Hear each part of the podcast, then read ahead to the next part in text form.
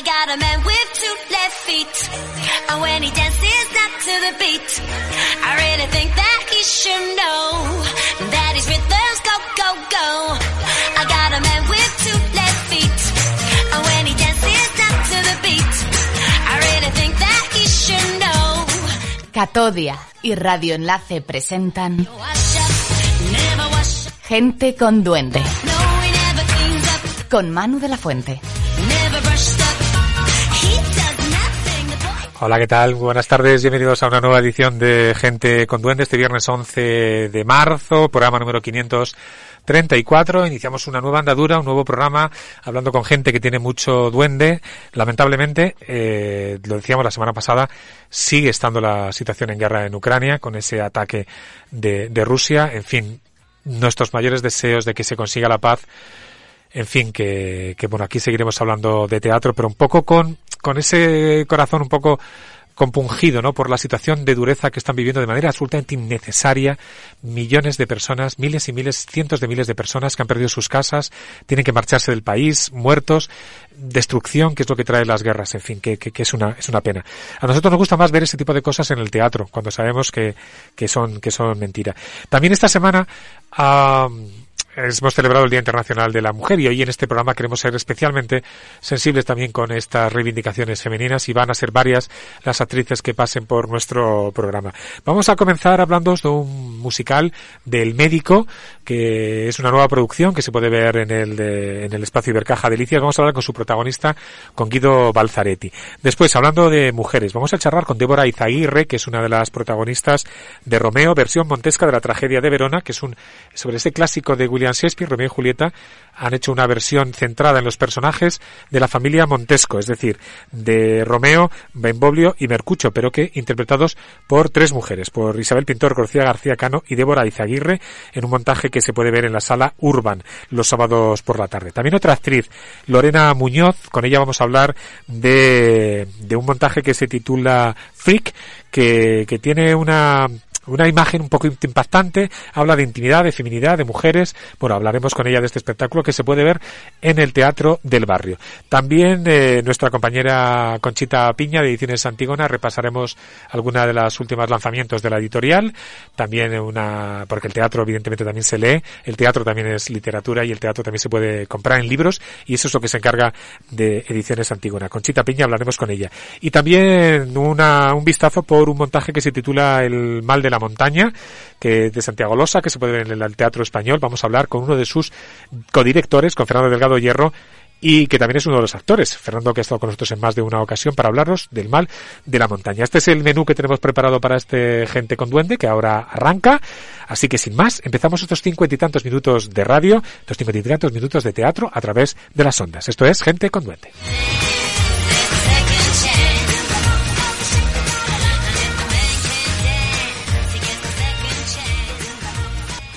Gente con Duende. Visita nuestro blog en www.genteconduende.wordpress.com. Siento miedo al olvido, pues si miro hacia atrás, veo a tantas personas que he perdido. Si no puedo volver, todo lo perderé. Cuando hay que marchar, siempre dejamos algo que quedará atrás.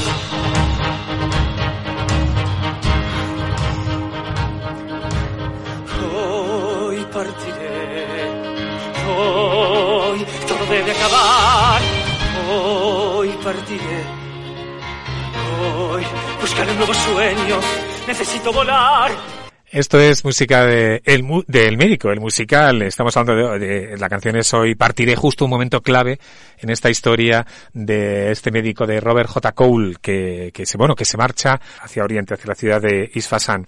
Es el médico, el musical que ha vuelto ahora al espacio Ibercaja Delicias con toda la grandiosidad de los grandes musicales, con grandes voces, con música en directo, con coreografías y la historia de este joven con ese don especial.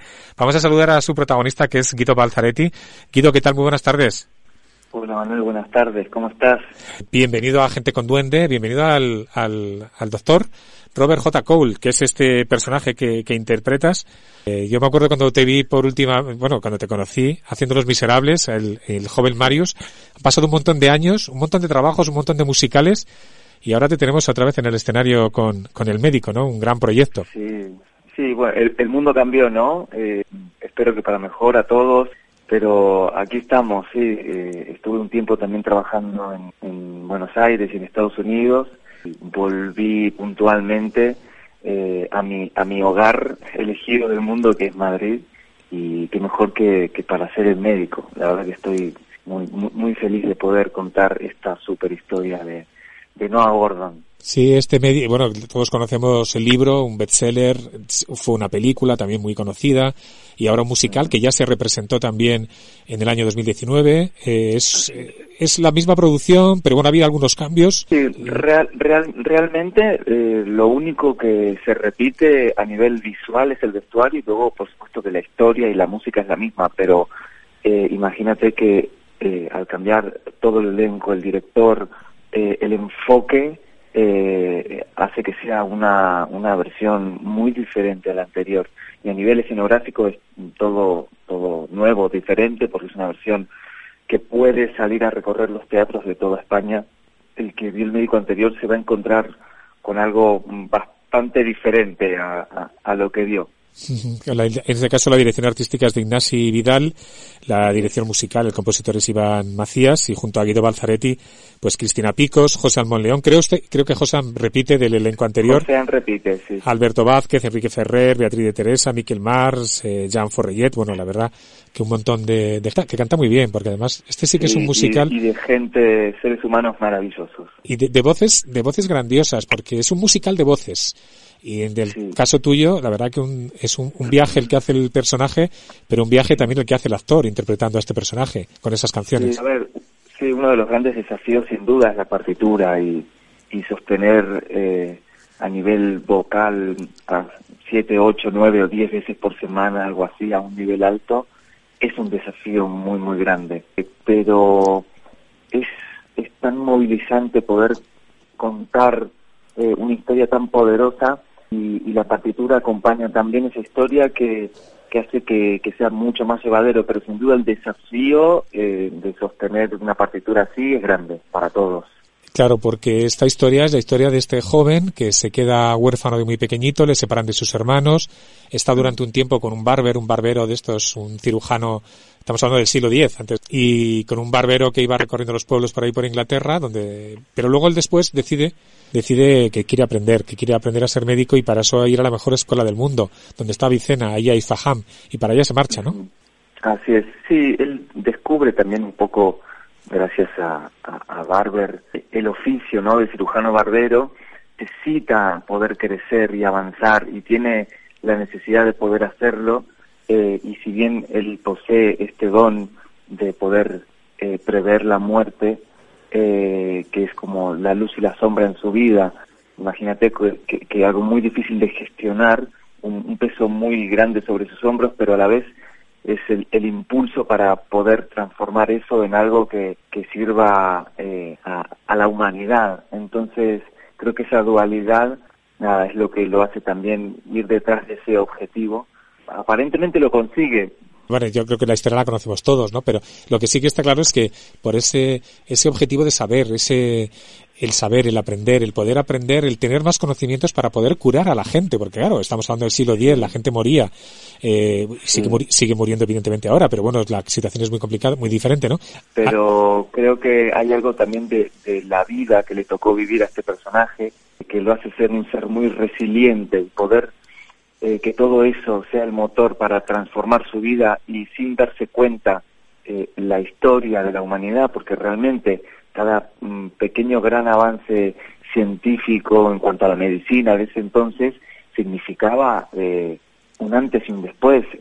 Durante la función, bueno, hablamos de lo que significó la operación de las cataratas, o sea, una persona pasaba de, no ver a, ver normalmente, digo, consigue dar otro gran salto a, a nivel descubrimiento. Sí, renuncia, bueno, no renuncia, pero oculta su, su, su fe verdadera, porque él es cristiano, está en un, en Isfahan, donde conviven con los musulmanes, los judíos, bueno, hay una cosa muy, muy, muy intensa, ¿no? Muy intensa. En ese muy- sentido, había que, que luchar contra muchas otras cosas. Había muchos eh, conceptos eh, religiosos que no permitían, según qué- qué desarrollos eh, en cuanto a la medicina. Entonces, claro, eh, la batalla era, era ardua. Entonces, desafiar todo eso eh, para poder eh, conseguir un bien común, eh, la verdad que creo que tiene mucho mérito. A mí me, me gusta pensar en esto de que si bien Rob, una persona, no fue una persona real como tal,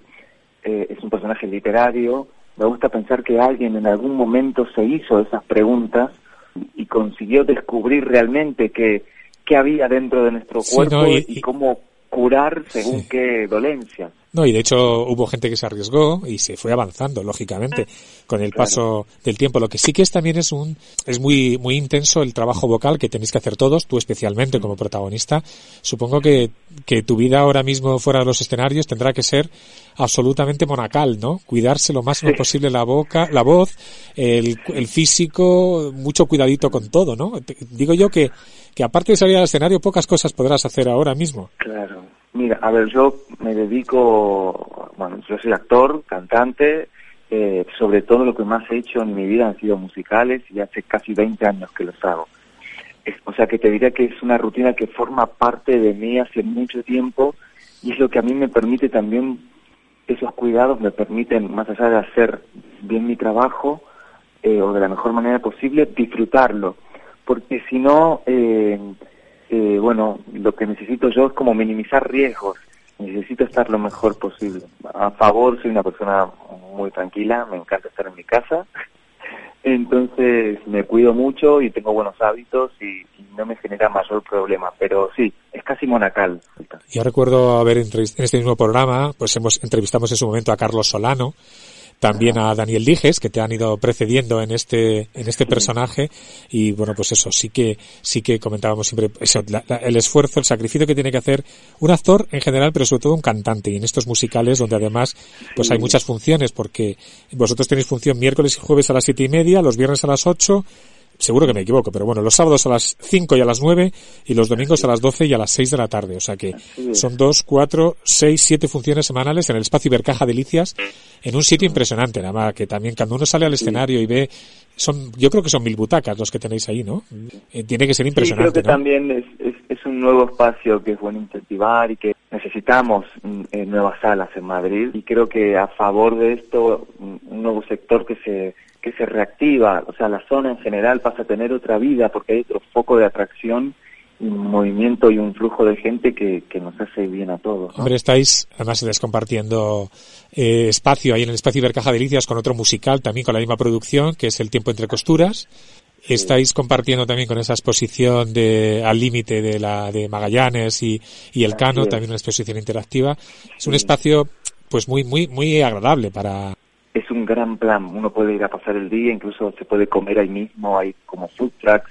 Se, se genera un clima muy, muy bueno y en ese sentido creo que eh, Beyond Entertainment, que es nuestra productora, eh, apuesta, eh, apuesta por la cultura segura y por productos eh, made in Spain, Sí, eh, sí. por talento español. Eh, tú piensas que, bueno, este es un musical de gran formato, que a día de hoy eh, era muy difícil apostar por, por algo que no venga de fuera, o sea, que no sea una franquicia y de este tamaño. Fue concebido en España, Yo lo he visto, fíjate, he visto el musical tres veces, eh, las do- dos veces anteriores con la anterior producción, he visto también esta última producción y a mí la verdad me sigue pareciendo espectacular, o sea, yo disfruto muchísimo con el médico, ya digo, fíjate que después de verlo tres veces me sigue emocionando, me sigue encantando verlo y la verdad pues es un grandísimo espectáculo. Eh, Guido Balzaretti, tenía yo ganas de hablar contigo, fíjate desde que te conocí en Marius, en los, en los Miserables, hace yo creo que 8 o 10 años ya, y que va pasando el tiempo. Y gracias por haber, por, por habernos acompañado aquí en Gente con Duende. Un honor para, para un humilde programa como este, contar contigo. por favor, un placer, me encanta el nombre de tu programa. Sí, Gente con Duende, claro. La, los que, eh, eh, la gente a la que entrevistamos, los que, los que te- tenéis ese duende, ¿no? Esa, ese, ese duende, ese punto de artistas. Eh, Bueno, Guido, pues, un, un honor. Bueno, pues muchas gracias. Un abrazo. Hasta la próxima. Gracias a ti.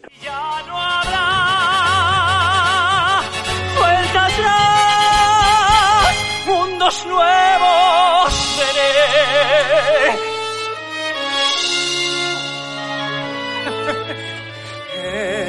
Ese lugar es real y en el fin del mundo está. Hasta allí el camino andaré.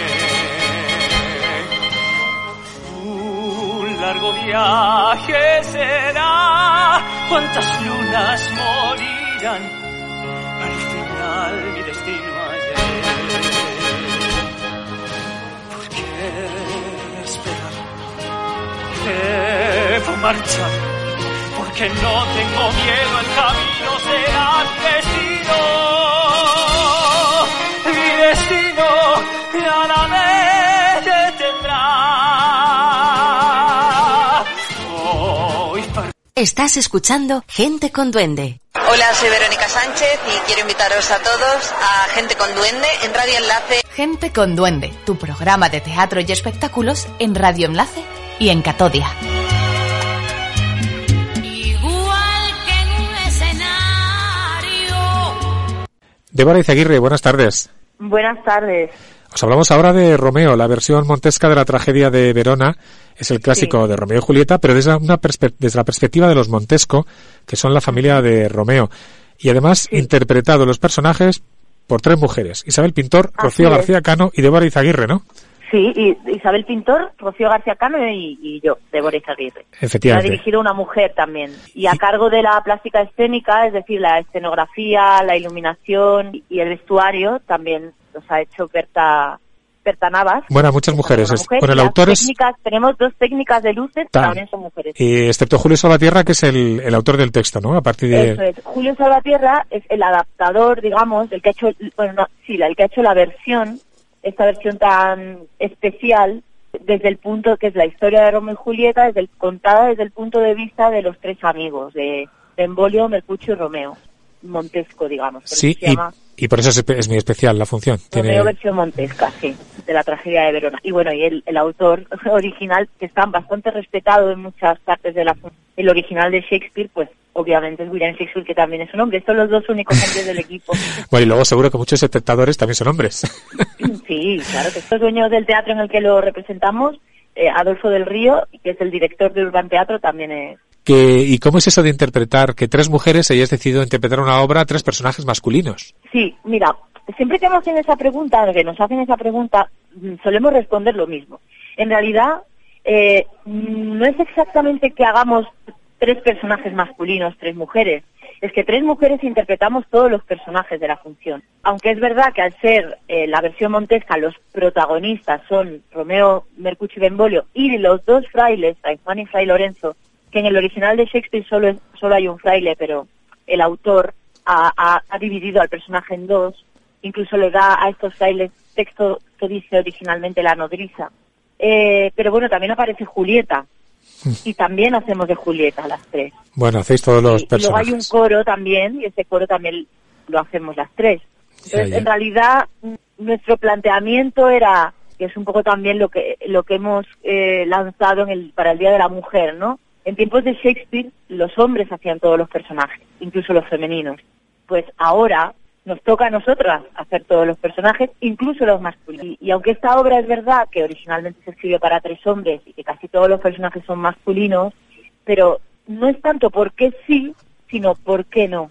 Porque era un texto que nos maravillaba, y el, texto, la adaptación es una joya para mí y para mis compañeras también.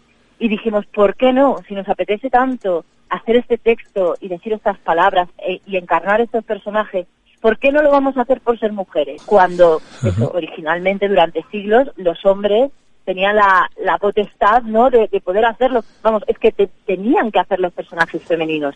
Que la- las mujeres, las actrices, no, no existían en aquella época. Personajes de dama joven les hacían chavales. Sí, sí, claro, Ni claro. podían hacer, una mujer no podía hacer un personaje femenino. Mira, hemos hablado antes nosotros, por ejemplo, con, con Guido Bazzaretti de- del médico, el musical, y justo precisamente el, el Robert Jeremy Cole niño lo hace una mujer, una chica. Nos comentabas cómo se ha celebrado el Día de la Mujer recientemente, esta misma, esta misma semana. Vosotras sois tres Sí. mujeres en escena.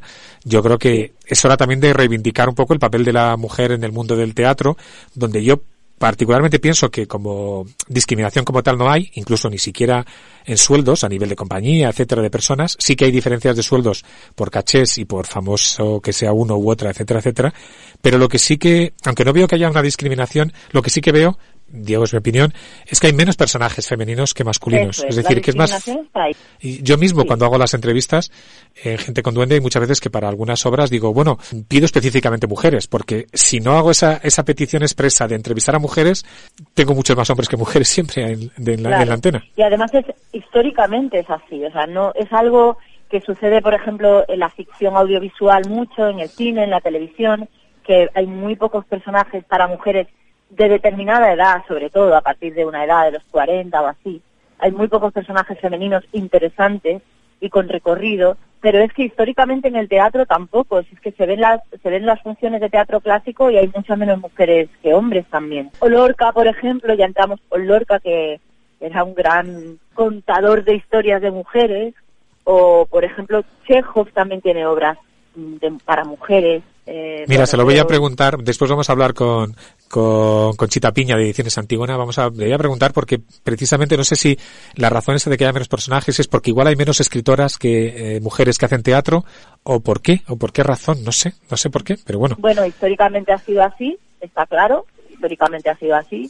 Y, ahora, afortunadamente, yo creo que eso va cambiando. Cada vez hay más mujeres que escriben y, y que son escuchadas, porque no se trata solamente de, de que las mujeres se pongan a escribir, nos pongamos a escribir, a dirigir, sino a que a que se nos dé eh, la voz, el espacio y a que, eh, bueno, pues eso, se escuchen nuestras historias. Sí, hace falta más mujeres escribiendo, este- más mujeres, más historias de mujeres, más protagonistas, papeles protagonistas de mujeres que tengan peso, desde evidentemente hace falta en el mundo del, del teatro. Volviendo a, a esta tragedia, para mí, Romeo y Julieta es la mayor, la mejor, la más maravillosa historia de amor jamás contada. Yo he visto Sí. cientos de versiones de esta, de este montaje. El vuestro, el vuestro todavía no he podido verlo.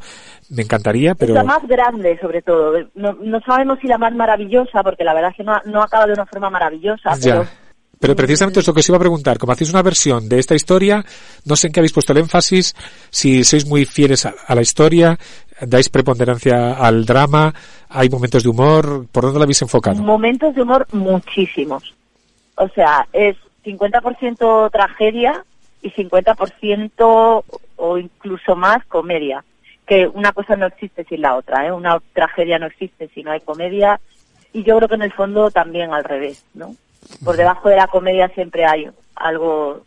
La buena comedia por debajo lleva, lleva amargura o tragedia o, o- se usa la comedia como un vehículo para hablar de cosas pues más profundas, ¿no? La buena. No hemos dicho, todavía no he dicho, bueno, habéis, lo has mencionado, eh, Adolfo del Río, que es el director de la sala Urban, que es donde estáis, Sí. una sala que yo no conozco, que está en Pueblo Nuevo, en la calle Emilio Ferrari 33. Sí. ¿Cómo es esta sala? Yo no la conozco, eh, vivo cerca. El pueblo nuevo, sí, bueno, es que lleva poco tiempo. La, la construimos durante la pandemia, durante el confinamiento se construyó en los tres meses de confinamiento y se abrió en septiembre del 2020. Ajá. Entonces llevamos poco tiempo y bueno. Y estáis involucradas también vosotras, no solamente con este montaje, sino también eh, en, la, en lo que es la propia sala. Sí, yo sí. O sea, Adolfo es mi pareja y yo también soy parte del proyecto de Urban. Ajá, muy bien. O sea que entonces eres, aparte de actriz, eh, directora, también he visto por ahí, eres No, empresaria. la- bueno, pero la directora de No, no. función es Sara Pérez. No, no, Ah, directora tú, tú como directora, que también diriges cosas, Sí, digo. sí, yo Docente. estoy empezando a, a- a- también a, a dirigir ta- tanto teatro como un corto que, que he dirigido el verano pasado y, lo estoy ahora montando. Que eso es lo que te iba, es lo que te iba a preguntar, ¿no? Que, que ya sé que eres actriz, que sé que estás empezando a ser directora, que sé que eres docente, que también eres profesora Sí, y además sí. empresaria teatral, o sea que ya lo eres prácticamente todo, ¿no? Sí, empresaria teatral. Eh, somos, soy empresaria con mi pareja porque, porque tenemos el teatro y bueno, y luego somos mm, mis, mis dos compañeras, Rocío García Cana Isabel Pintor y yo, somos la que- las que hemos producido el Romeo. Pues nada, Romeo, versión montesca de la tragedia de Verona, con de Julio Salvatierra a con partir mucha comedia, ¿eh? es muy divertida. Es verdad que la tragedia está, porque es una tragedia, pero es muy divertida. O sea, la gente se parte de risa, realmente. Con la dirección de Sara Pérez, Isabel Pintor, Rocío García Cano, Débora Izaguirre, Sala Urban, en la calle Emilio Ferrari 33, en Pueblo Nuevo, los sábados a las siete y media de la tarde. No sé, por sábados ahora. de marzo, sábados de marzo, de momento. Sábados de marzo. Sí. Pues nada, Débora, muchas gracias por haber estado en Gente con Duende. Muchísimas gracias a ti. de Mucha verdad. suerte y a ver Gracias si tengo la oportunidad de pasarme por la sala y veros ver la función. Lo que pasa que yo Cuando también. quieras, nos, nos das un toque y, y estamos. Muy bien, Eh, venga, pues un abrazo. Un abrazo muy grande, muchísimas gracias. Muy buenas, soy Miguel Ángel Muñoz y mando un saludo muy fuerte a todos los que escucháis Gente con Duende en Radio Enlace. ¿Lo tuyo es el teatro? Teatro, lo tuyo es puro teatro. Entonces no te pierdas cada viernes Gente con Duende, entrevistas, noticias y lo más destacado del panorama escénico con Manu de la Fuente.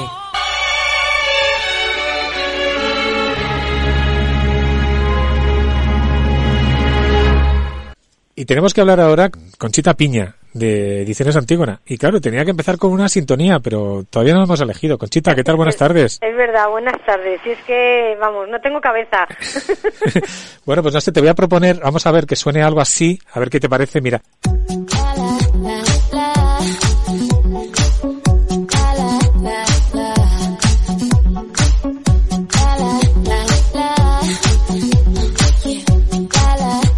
así como sofisticada, no sé, Sí, te, me te gusta. gusta, ¿eh?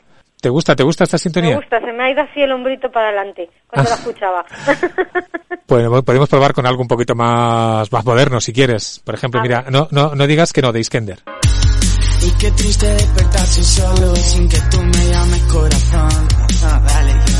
Últimamente se me hace bola todo, pero tranqui cari, vendrá mejor. Fondo. Nadie dijo que no me costó, pero cuando salgo ya ni me escondo. Por si te veo con un chulo en algún rincón. Bueno, no sé, esa es más, más modernita, no sé Sí, qué... me, me quedo con la primera, ¿eh? ¿Te, ¿Te gustaba la primera? Sí. Bueno, luego tengo un clásico, ¿eh? Un clásico Mira. que yo he utilizado muchísimas veces y que a mí me gusta muchísimo. ¿Eh? Mira, a ver si te suena esto. A ver. Acariciame un sueño, un suave murmullo de tu suspirar. Como ríe la vida si tus ojos negros me quieren. El día que me quieras, la rosa que engalana. ¿Qué te Nada, parece? me- mira, la primera, es que la primera opción siempre es la mejor. Vale, bueno, pues lo dejamos con la primera. Bueno, te- de todas maneras, te dejo tiempo para que te lo pienses si quieres. y- Vale. Pero eso sí, antes de la próxima me tienes que, me tienes que avisar para ver qué. bueno, hablamos con, con Conchita, que hablamos periódicamente contigo, de ediciones antígonas, Sí. porque, ediciones antígona, porque el teatro también se lee. Y bueno, creo que tienes nuevas publicaciones y como siempre, con, con novedades, ¿no? Sí, bueno, estamos estamos a tope. La verdad que, que esto de- este año ha empezado, por suerte, por todo lo alto y pudiendo sacar todo lo que se quedó colgado todavía de 2020. A ver, ¿cuáles son las últimas publicaciones? Pues mira, ahora mismo tenemos aquí casi casi sobre la mesa eh, la última obra de Rol Lala, Villa y Marte, una comedia muy divertida que os recomiendo que no la perdáis cuando, cuando llegue a Madrid, y también de Álvaro Tato, Malvivir. Una obra un poco más sofisticada, pero también, pues eso, bueno, al estilo Claro, de- pero Álvaro Tato es uno de los ronlaleros. O sea, Claro, él ha escrito las dos. Él ha escrito las dos. Vale, vale, sí, claro. Él ha es- escrito las dos. Entonces, bueno, pues sale un poco así. Luego también seguimos esperando que, que termine de salir la publicación de La Joven, de Barro de Fuego y de Ulloa, de, de Irma Correa. Van a hacer dos publicaciones porque la trilogía de las de las ruinas de Europa de la joven compañía que hemos entrevistado hace poco hemos hablado con ellos bueno hablamos Sí. con Quique Bazo con uno de los autores de, de, de Fuego está Barro Fuego y queda pendiente la tercera parte vais a publicarlas todas juntas por separado como No, por ahora vamos a sacar el, eh, esta primera parte de mapas de ruinas de Europa, que es Barro y, y Fuego. sí Pues, fuego, Fuego es la segunda parte. Barro la primera Fuego la segunda Eso es, Barro es la primera, Fuego es la segunda. Y esas salen juntas en un solo volumen. ya, o sea que Y está dentro del proyecto el mapa de las ruinas de Europa. claro sí que eso- falta la tercera parte que se va a estrenar yo creo que en dos o tres meses yo creo que están ya Sí, están es la del monólogo de mil eh, eh, ahora mismo no, no, no, lo, no lo recuerdo. Ese creo que se titula Viena o Viena o Praga, que se titula Praga. creo. Praga, se titula Praga. Efectivamente, sí. Se titula Praga, efectivamente, eso es. Pues ese saldrá, sí, ese todavía nosotros no lo tenemos, me imagino que saldrá, que saldrá solo. Bueno, sacando nuevas publicaciones, creo que también hablabas de Miguel Molina al desnudo. Sí, ese también es un texto que llevamos muchísimos años también detrás de él para poderlo para poderlo publicar, pero también por circunstancias de la vida, pues no nos ha dado tiempo hasta ahora. Y sale porque ellos se van también ahora hacen gira por, por Buenos Aires y ahí abriendo abriendo repertorio por allí y sale el librito para que les De, acompañe en texto, el ¿de, quién es, ¿De quién es este texto? De Miguel Molín, de, de Ángel Ruiz, del actor. Ah, el propio actor, Ángel Ruiz, eh, sí, que Ángel Ruiz interpreta, ah, es el protagonista de Miguel Molina al desnudo, que Eso es es. actor, cantante, canta, es. canta. Es también el autor del propio texto. Es también el autor del texto, eso es. Ajá. Y se van de gira ahora por Sudamérica. Sí, Bueno, se van, sé que, que al menos a, a Buenos Aires se van. Ya, ya. Bueno, pues nada, que no, no te falta el trabajo, ¿no? No, no, a mí no me falta y que, y que no falte, por favor, ni a mí ni a nadie, que no nos falte a nadie. Bueno, estamos hablando de, bueno, que te- también tienes una noticia de, de esta semana, que habéis abierto un punto de venta en Ecuador. No sé si tenéis Sí. muchos puntos de venta fuera de Madrid. Pues tenemos, bueno, te- tenemos eh, eh, los que gestionan nuestro distribuidor, que nosotros tenemos distribuidor nacional e internacional, pero esto es una cosa un poco más especial porque Cristina Rodas, que es la actriz y actriz productora, tiene dos teatros en Quito, eh, pasó por aquí, por la oficina, y ya conocía nuestro catálogo y le, encantó. Y entonces hablando, pues, mm, pues eh, propusimos la idea de que pudiera llevarse algunos libros para ella crear allí, porque en Ecuador por lo visto no hay ni, ni editoriales que publiquen teatro, ni es fácil encontrar de autoría contemporánea. Y femenina, pues muchísimo menos, imagínate. Eh, entonces, pues, pues ella dijo, oye, ¿y si hago esto? Y vamos, nosotros encantadísimos. Así que ella en uno de sus teatros de Quito eh, ha, ha puesto, pues eso, una pequeña librería que es un pequeño corner con, con gran parte de nuestro catálogo y, y dice que bueno, que ya está funcionando, que ya se ha corrido la voz y que hay muchos autores y muchos dramaturgos y, y muchos actores también que pasan por allí a, a mirar el catálogo y que y nada, pues otra otra vía de difusión del teatro. Ya estábamos hablando precisamente hace un ratito con Débora Izaguirre. Sí. Esta semana es el día, ha sido el Día Internacional de la Mujer. Eh, vamos a hablar después con otra actriz, con Lorena López. Eh, que eh, faltan autoras de teatro. ¿Por qué hay, por qué hemos llegado, eh, con, De- con Débora a la conclusión de que es verdad que hay menos papeles eh, de mujeres en, en el teatro?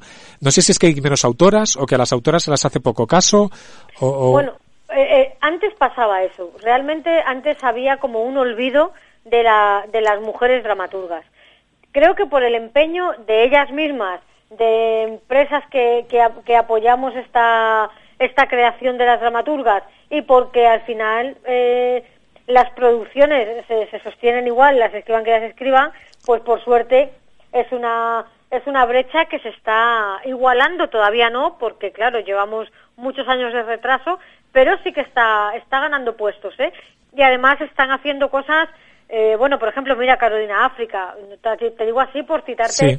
a la última que acaba de estrenar en el, en el, en el CDN CDN, sí. o a Lucía Miranda con casa en, en la abadía o quiero decir que hay muchísimas voces interesantísimas potentes políticas críticas que, que vamos que no se las había hecho caso pues la tú? verdad que no, no por falta de calidad sino porque no Yo, yo comentaba con Débora que es cierto que hay, yo tengo la impresión de que hay menos papeles femeninos protagonistas, que yo muchas veces aquí en el programa cuando hago entrevistas, pues eh, hay veces que tengo que pedir expresamente a alguna de las mujeres porque, porque si no, eh, casi todos los, casi todas las entrevistas las hago a hombres, que hay menos papeles para, para mujeres y en el mundo del, del teatro no sé si a ti, tú como editora, te reclaman más eh, el público autores masculinos o femeninos o, o- o es igual?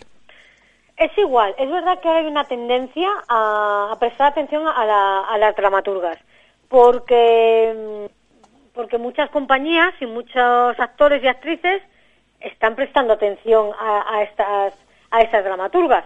No es porque busquen nada, nada concreto. Yo no, no creo que haya menos papeles de mujeres, por lo que tú decías antes, en el teatro. Creo que hay más papeles hombres protagonistas Sí, sí, protagonistas, Claro, sí, sí, sobre claro, todo eso protagonistas. es, ¿no? Y que, o, o personajes femeninos poco interesantes en el sentido de que o son mujeres de o son hijas de, o son, que hay pocos personajes femeninos independientes, pero esa, esa batalla también se está conquistando porque las, las nuevas autorías, tanto las, las femeninas como las masculinas, están apostando por, por cambiar esos roles, porque al final es una tradición y las tradiciones están a veces para saltárselas. No, yo, yo por ejemplo sí que es una de las cosas que yo aquí en Gente con Duende, cuando busco las entrevistas, etcétera, muchas veces cuando hay un elenco femenino, pues ya es un elemento más interesante para tener en cuenta, ¿no? Claro. Porque hay veces que, que hablas de algunos grandes montajes más comerciales y, y es más fácil habitualmente entre- entrevistar a hombres que a mujeres. Yo, la verdad,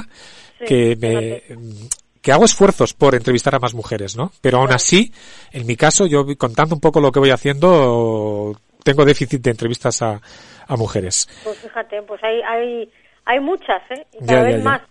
Hay muchas y cada vez más. Esto es como lo, que- lo que está pasando ahora también al hilo de eso, el, el, el- el drama de, de las mujeres, ¿no? Siempre silenciadas un poco más eh, en el teatro y ya no te cuento las mujeres maduras. Ya, también, sí, sí, sí, es cierto. Ahora, es por cierto. suerte, toda una nueva corriente de, de dramaturgia que está apostando por darle voz a todos estos, a, a todas estas actrices y actores que son ya mayores de 60, porque hasta hace muy poco no había textos para ellos.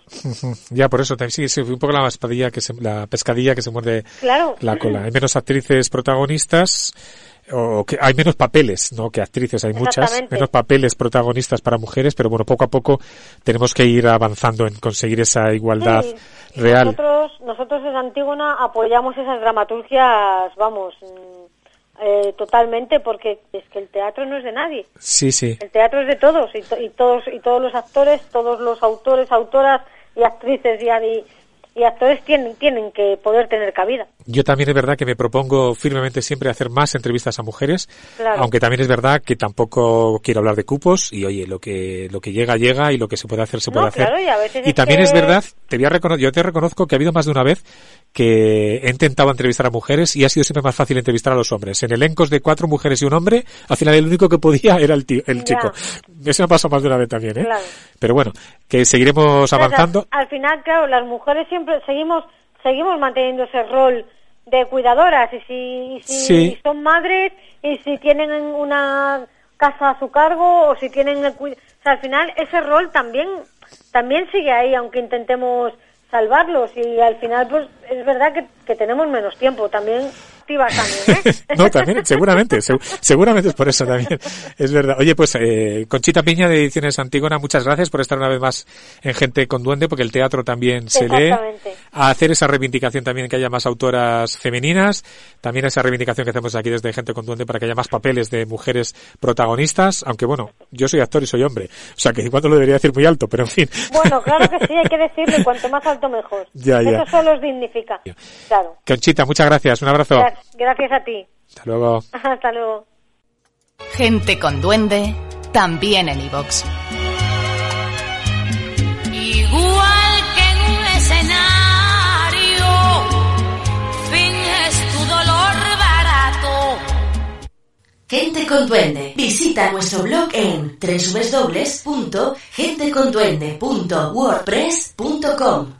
Bueno, y vamos a ponernos de pie ahora para saludar aquí en Gente con Duende a todo un premio Max de esta última edición como autor revelación por los remedios. Es actor, es escritor, es director y bueno, y espero que yo creo que ya pronto amigo de Gente con Duende porque ya hemos hablado con él en varias ocasiones. Además yo creo que le dimos suerte el año pasado con esto, con la entrevista que le hicimos por los remedios para, para que se llevase el Max. Eres Fernando Delgado Hierro, uno de los actores, también codirector del Mal de la Montaña. Buenas tardes, Fernando. Bienvenido de nuevo a Gente con Duende. Buenas tardes, Manu. Encantado de, de volver a estar aquí con vosotros. Bueno, que no sé, que se siente con un Max eh, desde el pasado mes de octubre. Max a las artes Eh, escénicas. Para un actor, director como tú, pero también escritor, claro. Llevas muchos años escribiendo. ¿Qué es eso? ¿Qué tal? ¿Qué, es, qué, qué sienta? ¿Qué tal sienta? ¿Cómo se lleva eso? Bueno, pues la verdad es que ha sido, fue una sorpresa, siempre es una sorpresa muy agradable que te, que te reconozcan y, desde luego da mucho, da mucho ánimo para seguir haciendo cosas. Sobre todo, sobre todo está eso, sobre todo hay una, especie de ahí de, empuje, ¿no? Para, para continuar. Y, y además con, con los remedios, que es una obra muy importante para, para nosotros y que, que está teniendo mucha vida, por suerte. Estuvimos ya en el CDN, eso y ahora seguimos de gira. Entonces le ha venido muy bien sobre todo la función para seguir, bueno, para prolongar su vida y para que se siga viendo y para... Hombre, también para ti, imagino que era un poco una catarsis como interna de uno mismo, ¿no? Con, con ti, con tu amigo también, o sea, un poco de vuestra, de vuestra infancia, de vuestra juventud, ¿no?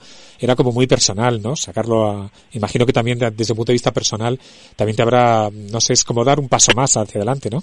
Totalmente, sí, sí, desde luego. Sí, sí, hay algo de una reivindicación personal también ahí, de, de algo que uno está buscándose un poco a uno mismo de alguna manera en, en el teatro, pero está uno haciendo un ejercicio muy personal, de identidad, ¿no? De, de ver quién es uno. Así, pues también te, te, te afirma un poco, ¿no? Te, la vida, dices, te, te ayuda avanzar y a madurar y a... Sí, sí, desde luego. Bueno, pero te hemos llamado para hablar del mal de la montaña, el último, el montaje en el que participas no solo como actor, sino también como codirector, con, junto a otro amigo de Gente con Duende, junto a, a Francesco Carril, y luego en el escenario, aparte de Francesco y tú, también está Ángela Boix y Luis Sorolla. En el Teatro Español, en la Sala Margarita Xirgu, hasta el próximo 3 de abril, de martes a domingos, a las siete y media de la tarde.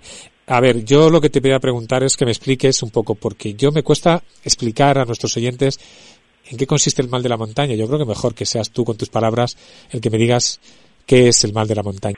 Pues es una, una obra, es un texto de Santiago Loza que Francesco y yo decidimos montar porque Francesco se enamoró del texto cuando vino a ver, se enamoró de Santiago Loza cuando vino a ver Nació para verte sonreír, que yo estaba ahí actuando eh, con Isabel Ordal, un montaje de Pablo Mesías, y fue cuando, cuando vino Francesco y le, le encantó, entonces se puso a leer eh, más textos de Santiago Loza y este pues como que le enganchó mucho y me dijo, oye, esto lo tenemos que hacer juntos. Y nada, llevamos con ese proyecto ahí un tiempo.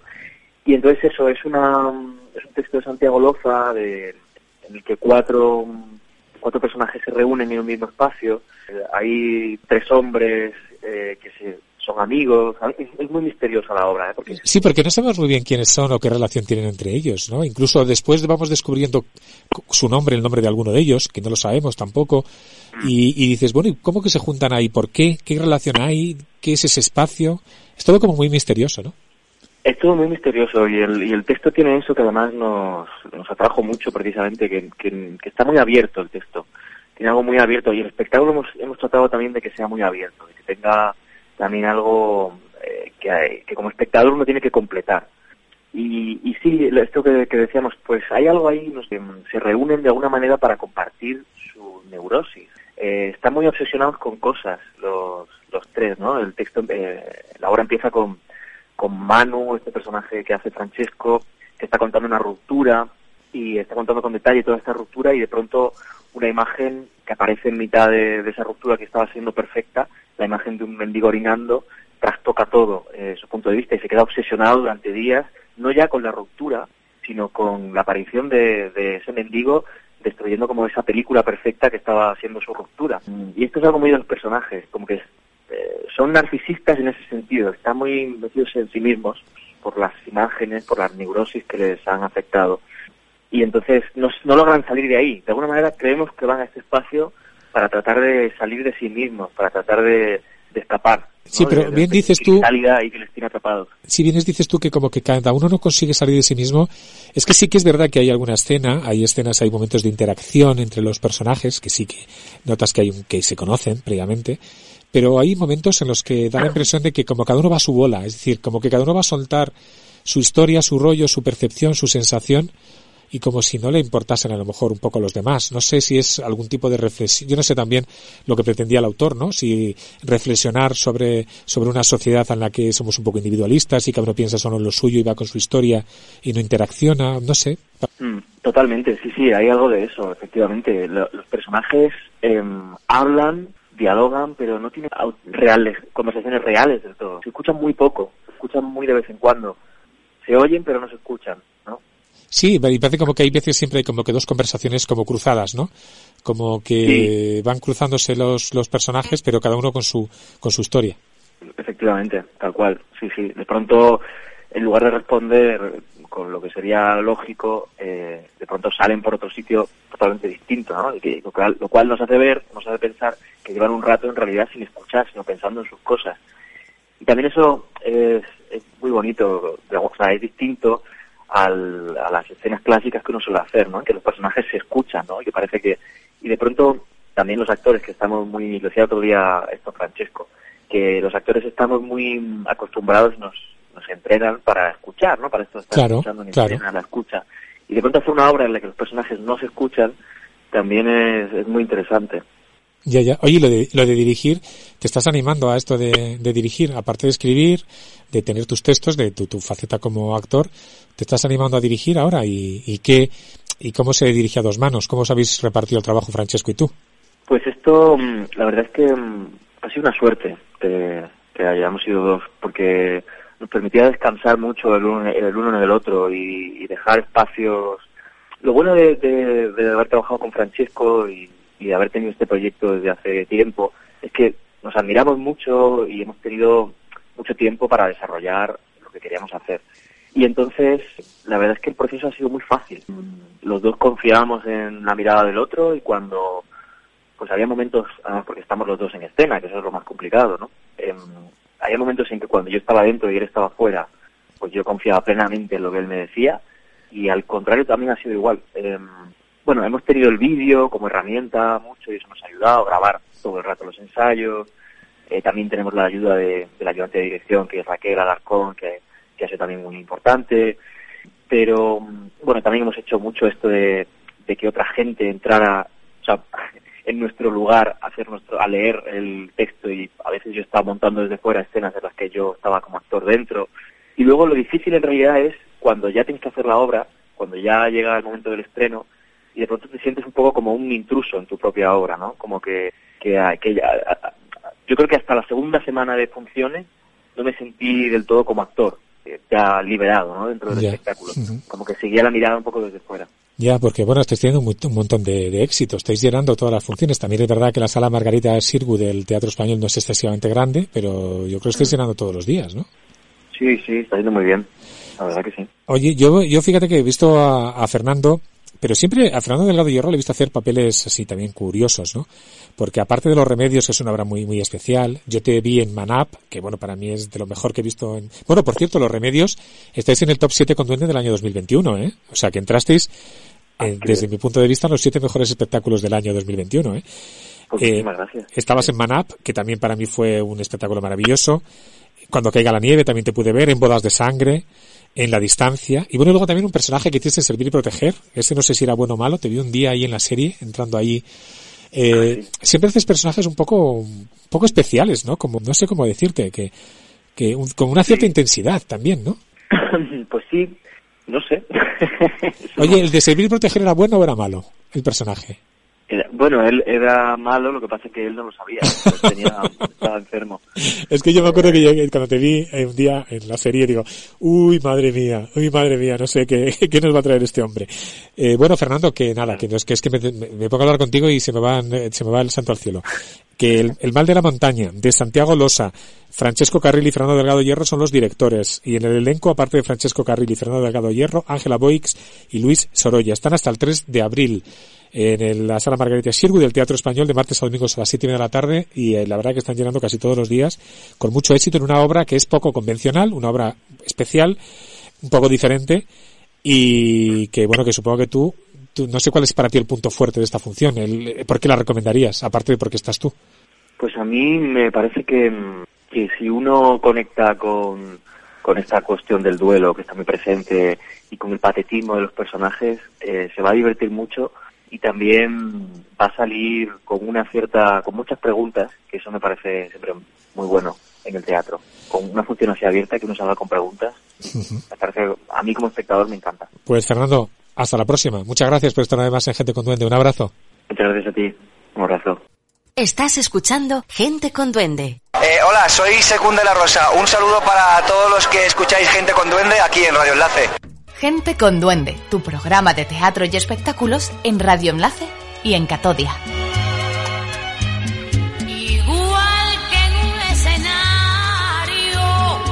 Y hoy que, que estamos recordando en, en este Gente con Duende el Día Internacional de la Mujer, que se ha celebrado el pasado 8 de marzo, os vamos a hablar ahora, para terminar el programa, de un montaje que también que aborda la sexualidad femenina. Se define algo así como un acto íntimo donde dos mujeres comparten imágenes con El Espectador. El texto es de Ana Jordán, la dirección de Paula Amor y en el escenario Laura Serrano y Lorena López, a quien ya saludamos a esta última. Lorena, ¿qué tal? Muy buenas tardes. Buenas tardes. Bienvenida a ¿Qué gente con, bienvenida a gente con duende. Gracias. Hablamos de Freak, Freak o Freak, de Ana Freak, Jordán. es- Freak. Es Ana Jordan y Lara. Lara es mi compañera, no Laura. Ah, vale, Lara Serrano. O sea, que vamos, que, que, que lo he hecho perfecto, vamos. bueno, Freak. Lo de Freak sí me lo imaginaba, ¿no? Porque, claro, pues, en inglés se pronuncia Freak. Y No sé si es mucho decir esto de que es un acto íntimo de dos mujeres frente a un público. Ujú, ujú. Y se puede definir así totalmente el montaje, porque es una propuesta súper sencilla donde no hay artificio, ¿sabes? Es un sofá con nosotras dos sentadas y con un texto que es totalmente a, a cuarta, pues, rompiendo la cuarta pared directamente a público. Bastante. mm, es un acto muy valiente, creo, y, vu- y vulnerable y de compartir desde un lugar muy, muy, muy íntimo en el que, en el, que el público realmente eh, puede conectar con nuestras y las imágenes que se lanzan desde el, pu- desde, desde el texto de la propuesta. de Bueno, hay una- Y el, y el texto de Ana Jordan. Sí, el texto de Ana Jordan, hay una frase que se, que estamos en horario infantil, no me atrevo a pro- reproducirla directamente, pero bueno, habla de cosas que, que hacen llorar los ojos, a, que te pueden hacer- llegar a hacer llorar los ojos, incluso Sí. Una imagen de la, de la, la imagen que hay del espectáculo que recuerda o evoca una parte muy íntima de la, de la, de la fisonomía mm, sexual femenina. Eh, no sé si también es un poco provocadora en ese sentido. Bueno, yo creo que es eh, la imagen del cartel es como muy potente porque te lleva, o sea, es una propuesta que a nivel es una fruta, ¿no? Y una mano, además una mano como muy peluda, ¿no? que nos me viene ahí como a una parte también que, que aparece en el texto también, ¿no? Como en el principio. Y yo creo que es muy sugerente y que te lleva como, igual que el texto, el cartel te lleva también a, a una imagen muy concreta, ¿no? Que puedes, que puedes ver, hay muchísimas partes, ¿no? En, en ese cartel. texto sobre, se define como una pieza de teatro social sobre la feminidad, que también es un texto de referencia a nivel internacional, ¿no?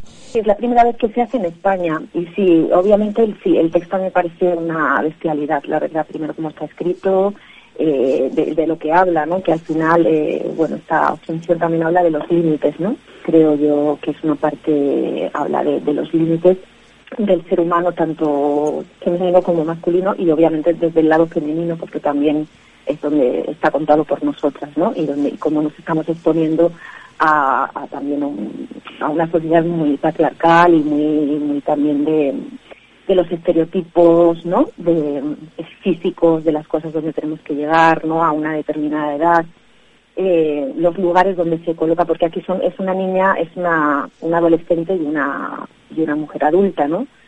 Y las dos se, se exponen de alguna manera, se, que creen que les puede, que, que, que tienen que, que ir a, que tienen que ir hacia ese sitio por, por bueno, pues tanto la adolescente por, pues yo creo que es, pues es una construcción social, ¿no? Eh, la pérdida de la virginidad, ¿no? Cómo te, cómo te expones a eso sin tener, si- siendo también todavía una niña, ¿no? Queriendo ser una adulta siendo una niña. Y bueno, mi personaje también pues es como de un lugar muy oscuro donde está, también una- un, un empoderamiento quizá equivocado, ¿sabes? Bueno, re- también, o sea, con lo cual también hay reflexiones, ¿no? Sobre todo también sobre, sobre la mujer, ¿no? También en una semana como esta, en la que acabamos de celebrar el Día Internacional de la, de la Mujer, y que, y que, bueno, que yo también lo comentaba antes con, con otra actriz, con Débora Izaguirre, ¿no? Incluso con, con, con Chita Piña, ¿no? En el mundo del, del teatro. Pero sí que, yo creo que sí que existe una cierta igualdad, por lo menos en el mundo del teatro, entre hombres y mujeres. Lo que a mí me parece es que hay eh, menos personajes femeninos. Yo no sé si también vosotras tenéis vuestra propia reivindicación como mujeres que hacer en el mundo, en el mundo te- del teatro.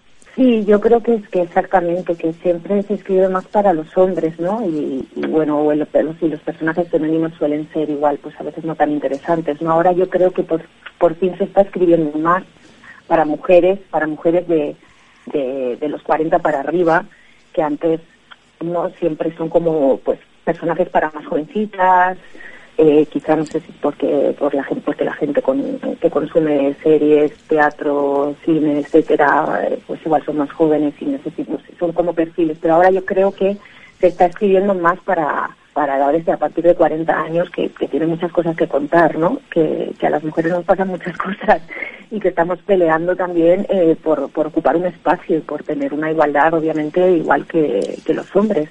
Lo comentábamos nosotros con, con Conchita Piña de Ediciones Antígona, que hacen falta quizá también más mujeres escritoras que escriban teatro, ¿no?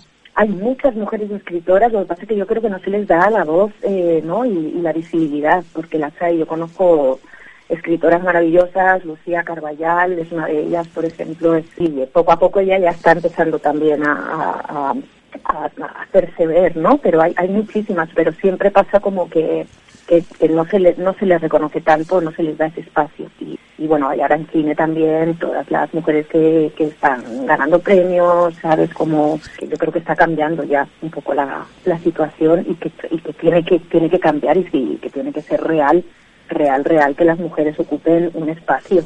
Oye, vosotros estrenasteis, lleváis ya varias funciones, estáis por cierto en el Teatro del Barrio, hay que decirlo, el Teatro del Barrio. teatro del Barrio. Las próximas funciones son este domingo 13 de marzo a las 6 de la tarde y luego tenéis el sábado 19 y el sábado 26 a las 13 horas a la, en el Bermú. es, correcto, a mediodía, sí, para ver la función y luego irte a comer ahí con el, con, revisando todo lo que se ha visto en ese momento. Sí, pero lo que sí que está, no, es- no es para mayores de 18 años, ¿es para todos los públicos o hay que tener una cierta edad? Pues ahí tenemos un debate, ¿sabes? Porque eh, yo creo que sería muy interesante que esta función la vieran también adolescentes. Eh, eso es un- una cosa que hablamos Paula, yo, los papás de Lara, porque Lara, mi compañera, tiene 13 años, recién cumplidos, y, y bueno, pues eh, Lara ha tenido, o sea, los padres le dieron la obra, todo lo que se dice, los- el mensaje que tiene, ¿sabes? Entonces ellos hablaron con Lara, tuvieron su debate y creemos, mm, desde nuestro punto de vista, como que es interesante que vengan adolescentes, incluso con los padres, ¿no? Porque ahí hay cosas que igual los padres no se atreven a hablar en casa y de repente tú ves una obra así y ya abres un debate, ¿sabes? Rompes el hielo. Claro, rompes el hielo y porque realmente creo que esta, esta función es muy, remueve un montón.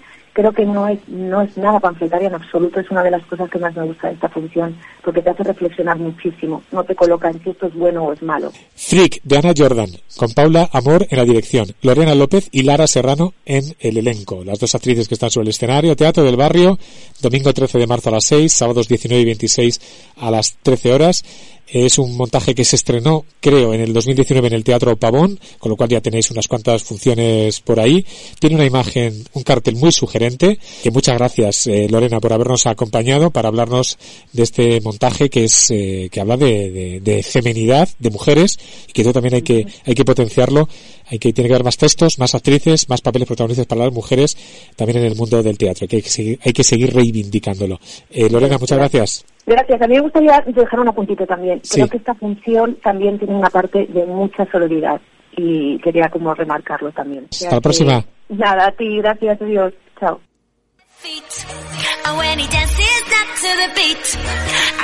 Bueno, pues llega el momento de poner el punto y final a estos cincuenta y tantos minutos de radio, a este viaje que cada viernes hacemos a través de las ondas por el mundo del teatro y de los espectáculos, en este programa número 534 de este 11 de marzo, donde hemos hablado también de esas reivindicaciones de la mujer, esa necesidad de igualdad en todos los aspectos y con el mundo del teatro, pues que haya más papeles protagonistas también para, para mujeres. Y el compromiso también que yo asumo a nivel personal de entrevistar cuantas más mujeres mejor. Y también ese recuerdo a los cientos de miles de personas que en Ucrania están viviendo los horrores de la guerra, los que han muerto, los que han desplazado, los que se tienen que marchar, los que están en, en refugios subterráneos, en fin, que, que acabe por fin esta estupidez de, de, de la guerra, esta insensatez. En fin, ¿qué le vamos a hacer? Ha sido un placer compartir estos minutos de radio con todos vosotros. Os espero dentro de siete días en una nueva entrega de Gente con Duende. Ha sido un placer, como decía. Un saludo de Manu de la Fuente.